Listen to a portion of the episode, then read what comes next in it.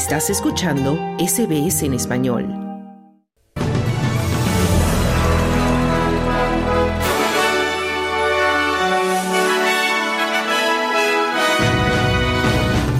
La ministra de Asuntos Exteriores, Penny Wong, ha aterrizado en Jordania, su primera escala de su visita a Oriente Medio. Un nuevo estudio revela que los test de píldoras reducen el número de muertes relacionadas con drogas y en Brasil mueren al menos 11 personas por los desprendimientos de tierra causados por las fuertes lluvias. Estos son los titulares del martes 16 de enero de 2024.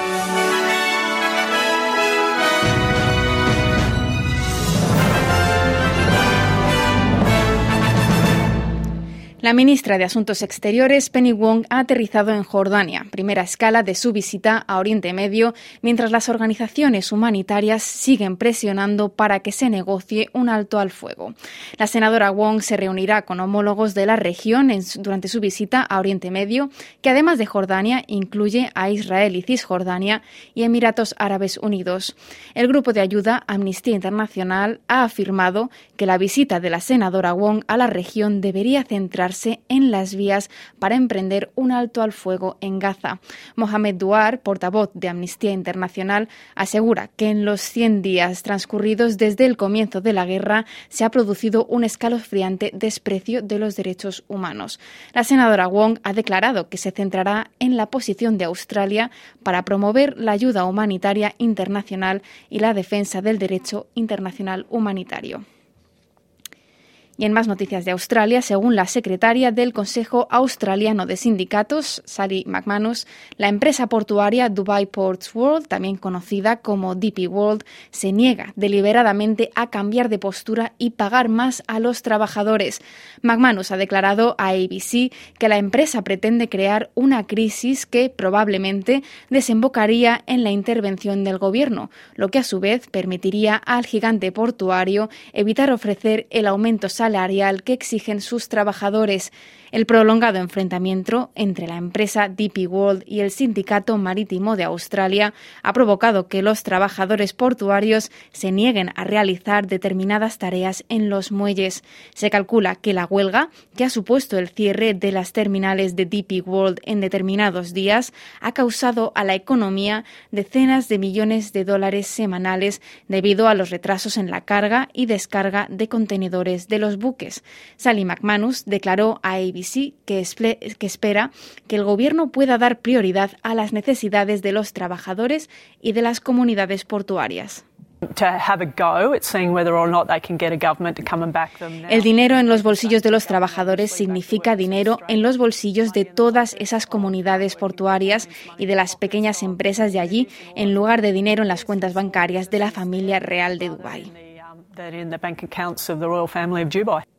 Así decía Sally McManus, secretaria del Consejo Australiano de Sindicatos y el precio de los productos en los supermercados australianos sigue siendo cuestionado, por lo que el Gobierno federal mantiene su postura de llevar a cabo una investigación independiente sobre los precios de los supermercados. La revisión del Código de la Industria de Supermercados se produce en un momento en el que estas grandes empresas como Woolworths y Coles están siendo acusadas de abusar de los precios. Sin embargo, Fred Harrison, director general de los supermercados Richie's IGA, insiste en que Australia, en Australia existe un mercado competitivo de comestibles y declaró a Channel 9 que los precios de los supermercados han subido mucho en los últimos dos o tres años, pero insiste en que hay suficiente competencia para que los consumidores puedan elegir. Creo que tenemos un sector de supermercados muy sólido y competitivo. Y permítanme añadir que se ha hablado mucho de los precios de los productos frescos y de la carne. Los supermercados son solo un componente de ese mercado.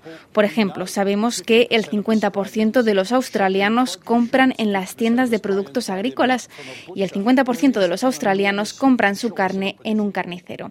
Hay muchas opciones y oportunidades, así decía Fred Harrison. Y un nuevo estudio ha descubierto que la mayoría de las muertes relacionadas con drogas en Australia podrían haberse evitado.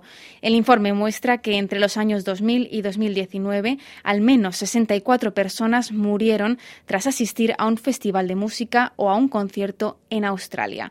Más del 73% de esas muertes fueron de hombres y la mayoría tenían alrededor de 20 años.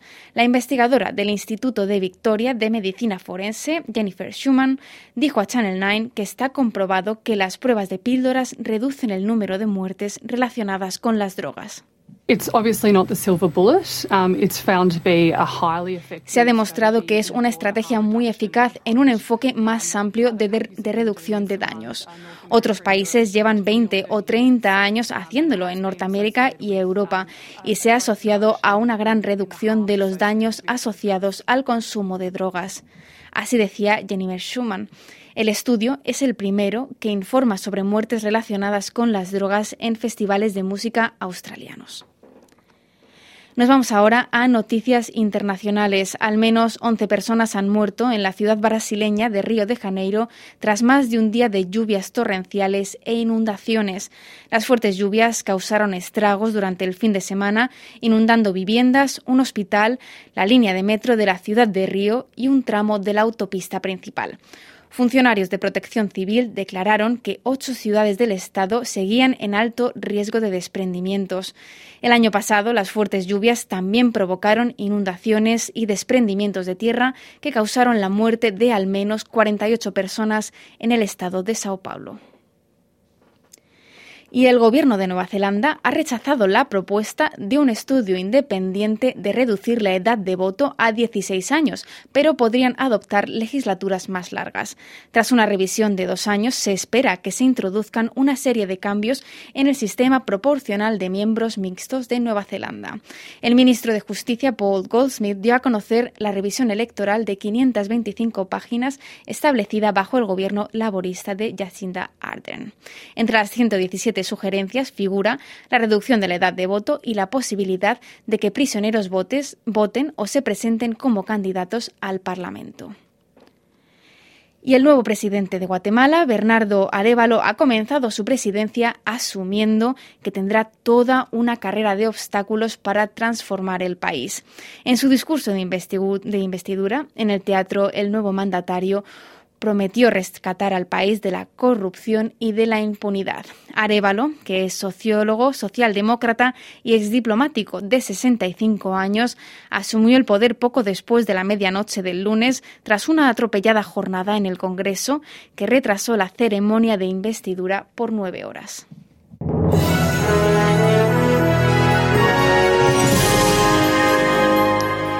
Y en los pronósticos del tiempo para esta tarde del martes 16 de enero de 2024 tenemos Perth mayormente soleado con 35 grados, Adelaide parcialmente nublado con 34, en Melbourne habrá condiciones similares con 30 grados, en Brisbane lluvias con 28, en Canberra también lluvias pero con 23 grados, mientras que en Sydney y en Wollongong tendremos lluvias con 26 y 23 grados respectivamente.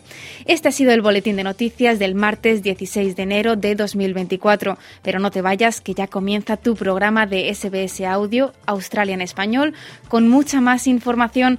Mañana otro boletín a la una. Que pases una buena tarde. Dale un like, comparte, comenta. Sigue a SBS Spanish en Facebook.